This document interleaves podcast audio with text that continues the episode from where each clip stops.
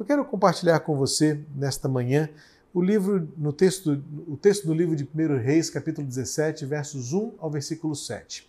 É uma experiência vivida pelo profeta Elias. O profeta Elias predisse algo que iria acontecer. Não sei se ele não poderia imaginar ou não alcançou que ele mesmo viesse a ser é, colocado por Deus no epicentro daquela situação.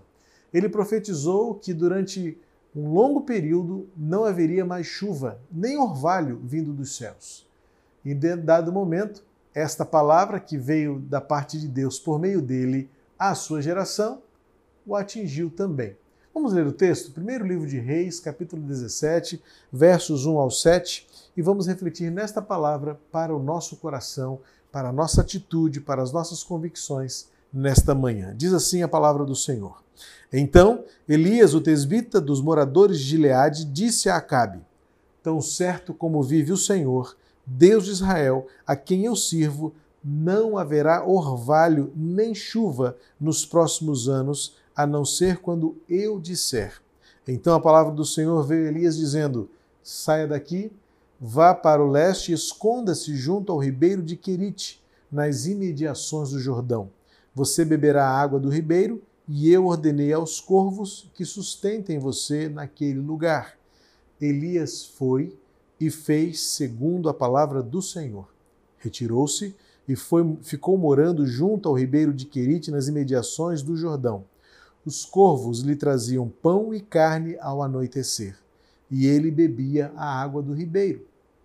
Mas, passados alguns dias, o ribeiro secou, porque não chovia sobre a terra.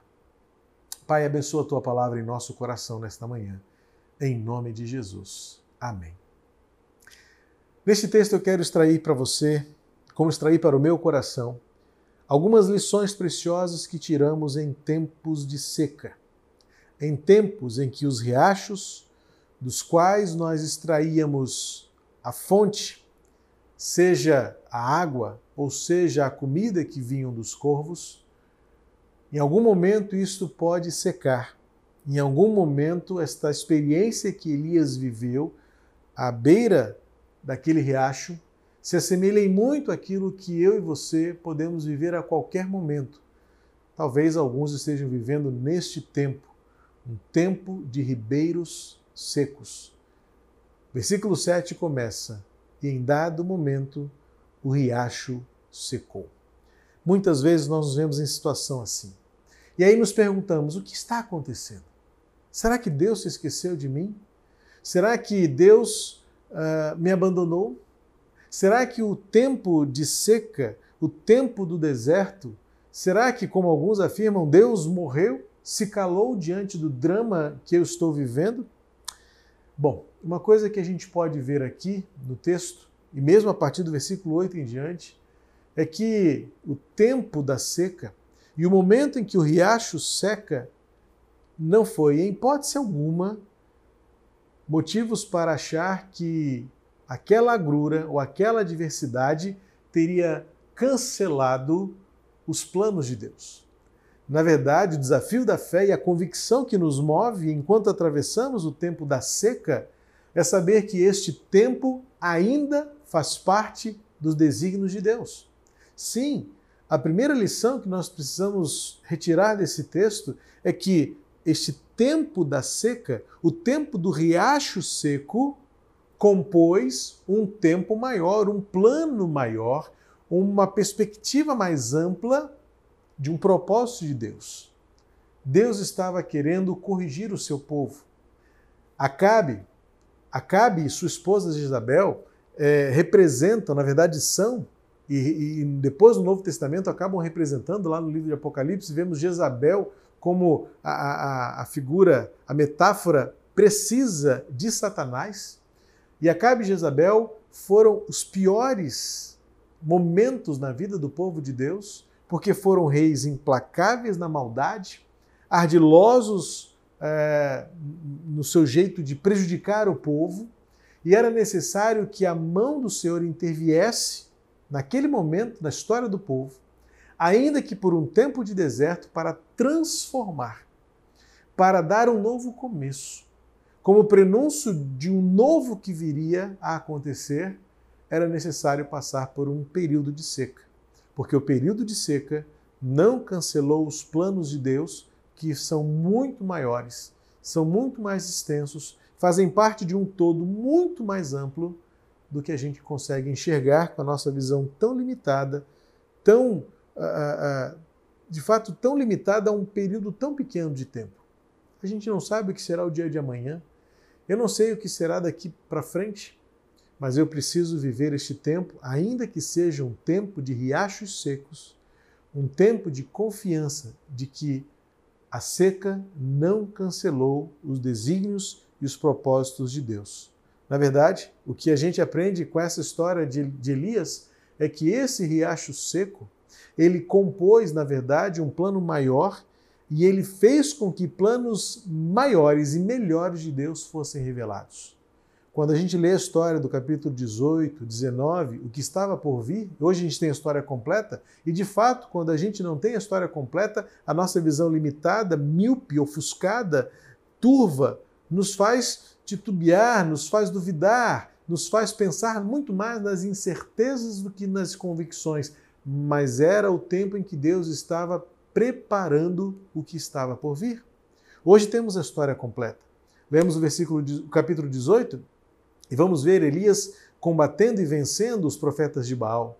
Depois, no capítulo 19, vemos aquela história maravilhosa de Deus restaurando a alegria no coração de Elias quando ele vive um momento de profundo desânimo e Elias entende que a sua vida não havia terminado, o seu propósito não havia acabado e Deus o designa para continuar o seu chamado, ungindo Eliseu como seu sucessor e dando continuidade à história de Deus, dirigindo a história do seu povo. Então a gente vai entender que neste tempo onde o riacho secou, primeiro que ele não cancelou os planos de Deus, ao contrário, riachos secos fazem parte de um plano maior que Deus tem para nós. Ainda que nós não consigamos e não possamos enxergar, não sejamos capazes de enxergar o que está por vir. Outra lição que a gente pode tirar deste texto é o princípio e a convicção da soberania de Deus. Deus continua soberano. Porque é o Deus que faz a chuva. Existe aquele hino lindo do inário para o culto cristão, hino 212, 212, 202, que diz: Ele é o dono da chuva, ele é o dono do céu, do ar, é o dono do sol, das estrelas, é o dono de todas as coisas. E esse texto nos mostra bem que o Deus que dá a chuva é o Deus que também retém a chuva. E é o Deus que retém a chuva e que depois dá a chuva novamente. O tempo de seca não durou uma eternidade. Houve o dia em que voltou a chover. Mas este era um tempo de seca para que Deus pudesse ensinar, primeiramente a Elias, e em segundo lugar ao próprio rei Acabe, que era um rei péssimo, o pior que já existiu na história do povo de Deus. Era necessário que Deus usasse este tempo de seca para moldar as pessoas. Começando pelo próprio Elias, que era o portador, era o porta-voz de Deus, era o portador da palavra de Deus, mas também aos reis, aos líderes e a todo o povo. Riachos secos não cancelam os planos de Deus. Riachos secos nos ensinam que Deus se mantém soberano sobre todas as coisas. Riachos secos também nos mostram que enquanto atravessamos este tempo de seca, Deus vai nos aperfeiçoar. Em geral, a gente se pergunta: por que sofremos? Quando a gente está sofrendo no meio do deserto, no meio da seca, no meio da agrura, no meio da aflição, a gente tende a pensar: será que Deus me abandonou? Isaías 49, dos versos 14 ao 16, a gente justamente vê o contrário. Deus nunca nos abandona. Deus não se esquece de nós. E o profeta Isaías ele usa uma figura absurda. Ele diz: Pode porventura uma mãe se esquecer dos filhos que amamentou? A resposta retórica é: não. Claro, mamãe nunca se esquece dos seus filhos. Algumas a gente até vê que na prática abandonam, mas nunca sai da consciência, nunca sai do coração. E aí Deus fala assim: ainda que, ou seja, ainda que isso possa ser possível, o impossível possa acontecer, isso não muda quem eu sou. eu não me esquecerei de vocês. Então veja que quando a gente atravessa o deserto, quando a gente está diante de riachos secos, a gente precisa lembrar que os riachos secos fazem parte de planos maiores que Deus tem para nós. Confiança. Riachos secos nos lembram também que eles não mudam quem Deus é. Deus é soberano. É o mesmo Deus que dá, é o Deus que retém. E o mesmo Deus que retém é o Deus que libera depois e faz voltar chover. Ou seja, é o Deus que governa o universo. Ele se mantém assentado sobre um alto e sublime trono. E por último, uma lição preciosa que esse texto nos dá é que Deus faz com que os desertos nos aperfeiçoem e cumpram os planos dele para nós. O versículo 7 parece que termina de forma trágica a história. Ou seja, o riacho secou-se, e agora Elias não tem mais água e não tem mais comida. Que bom que a nossa história, como, como foi a história de Elias, não termina nos versículos 7 das nossas narrativas. Não. O versículo 8, Deus aparece novamente diante de Elias e ele diz assim no versículo 8: Então a palavra do Senhor veio a Elias dizendo: Levante-se e vá a Sarepta que pertence a Sidom, e fique por lá. Ali ordenei a uma viúva que dê comida para você. Eu preciso chamar a sua atenção para alguns detalhes importantes nesse texto. O presente na vida de Elias era o riacho secou. Agora Deus aparece para ele e diz: siga para Sarepta, ou seja, há um plano no futuro. Isso me faz lembrar Jeremias 29, 11, em que Jeremias diz: a palavra de Deus, eu bem sei os planos que tenho para vocês. Não são planos maus, são planos bons para dar um futuro e uma esperança. E aqui agora, quando o versículo 7 termina com o que aparentemente poderia ser um ponto final, surge o versículo 8 dizendo: Veio a palavra do Senhor. Riachos, riachos secos não calam a boca de Deus. Deus continua falando. Deus está falando conosco. Este é um tempo precioso para você continuar e querer ouvir a voz de Deus. Talvez quando você olha pela janela do seu apartamento, quando você chega na varanda da sua casa, quando você consegue enxergar além do seu portão, do seu muro, se sinta tão excluído, tão afastado, tão isolado, tão solitário. Esta é a hora oportuna de você continuar a ouvir a voz de Deus, porque Deus continua falando. E foi o que aconteceu. O riacho secou, mas Deus continua falando. E quando Deus está falando, ele olha todos os tempos. Para Elias era o presente, o riacho está seco. E agora Deus olha para ele assim: vá para Sarepta. Há um plano para o que está por vir. E quando Deus fala com Elias, eu quero chamar a atenção para um detalhe importantíssimo nesse versículo 8. Ele diz assim: Eu falei com uma viúva e ela vai cuidar de você. Olha que o presente de Elias era o presente do riacho seco.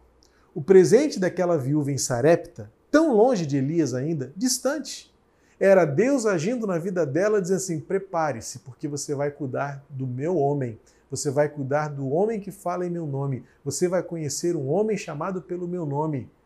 Enquanto para Elias o presente era o presente desolador de um riacho seco, para aquela, para aquela mulher em Sarepta, aquela viúva, ainda que num tempo de agrura, se a gente depois puder estudar o texto mais você vai ver que ela também estava vivendo um tempo de agrura, mas era um tempo onde Deus já estava agindo na vida dela, dizendo assim, prepare-se. E ele fala, eu já disse para ela. Versículo 9, ele diz assim, eu ordenei a uma viúva que dê comida para você. Deus já estabeleceu o futuro. Hoje, enquanto nós estamos diante de um riacho seco, um tempo de pandemia onde a angústia, a tristeza e a aflição tende a nos pressionar ao desânimo, à aflição, ao retrocesso. A palavra de Deus se levanta diante de nós para dizer: o seu presente é de um riacho seco? Não.